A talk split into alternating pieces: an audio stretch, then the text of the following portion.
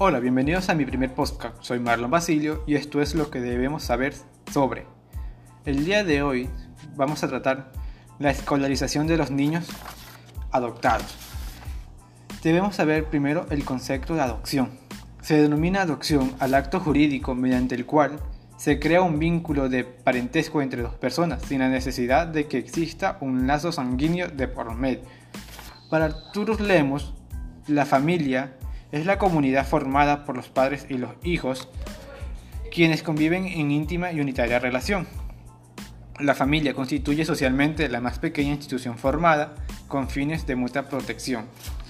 Como muy bien sabemos, los niños pasan la mayor parte del día en la escuela Dada a que la escuela es tan importante en la vida de los niños, los padres adoptivos, como los demás padres, desean que la experiencia escolar de sus hijos sea positiva.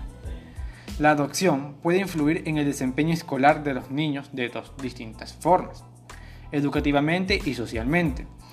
La primera, si un niño está haciendo un duelo sobre su familia biológica o fantasea con ella hasta el punto de afectar a su habilidad de conocimiento y de aprender, estamos ante un problema educativo. Pero por lo contrario, si un niño es molestado en el patio por algunos compañeros que les dicen que él debe de ser malo porque su familia real lo dio en adopción, estamos frente a un problema social. La burla puede afectar el autoestima y esto bajar el rendimiento académico de los estudiantes. Veamos a estas dos áreas en tres periodos generales, que son la educación infantil, la escuela primaria y el bachillerato.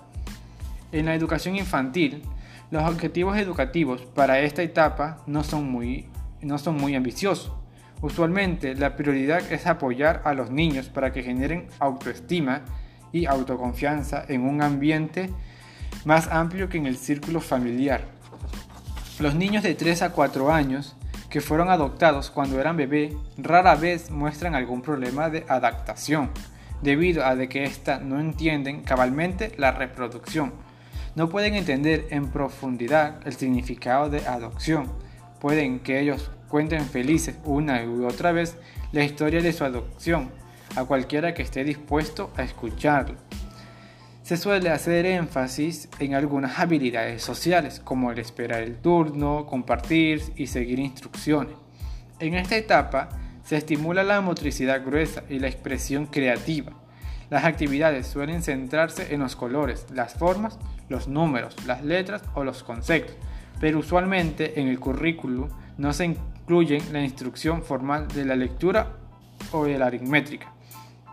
Por otro lado tenemos a las escuelas primarias, a esta edad, los niños adoptados empiezan a entender el significado completo de su adopción, incluyendo los aspectos de pérdida y de abandono que pueden estar asociados a este.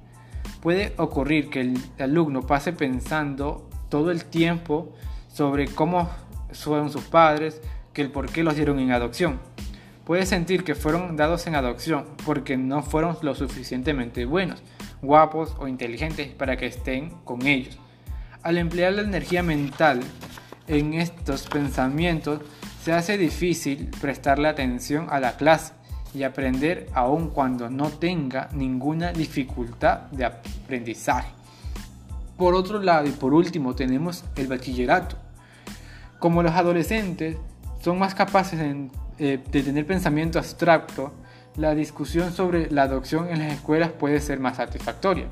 Los adolescentes saben cómo una mujer queda embarazada y pueden entender las razones por las que no pueden cuidar a un bebé después de que nacen. También pueden entender los conceptos de abuso infantil y negligencia y que la sociedad tiene la obligación de proteger a los niños y promover un ambiente seguro de ellos. Dicho que todo esto es posible, que los adolescentes adoptados no hayan elaborado sus sentimientos sobre su adopción precisamente porque en esta edad pueden alcanzar su mayor comprensión y porque se trata de una edad en la que los temas sobre sexualidad e identidad afloran. Su condición de adoptados pueden hacerlos sentir avergonzados o rechazados en cuanto eran más jóvenes. En conclusión, tenemos de que es importante de que los centros estén sabiendas del proceso de adopción que ha vivido el niño y valorar un modo más profundo en el caso del menor. los menores necesitan un proceso de adaptación para poder desarrollar un aprendizaje pleno. Es por ello que el profesor docente no solo debe estar informado, sino cualificado para elaborar el proceso de, adaptación escolar. Muchas gracias. Y esto es todo de por hoy.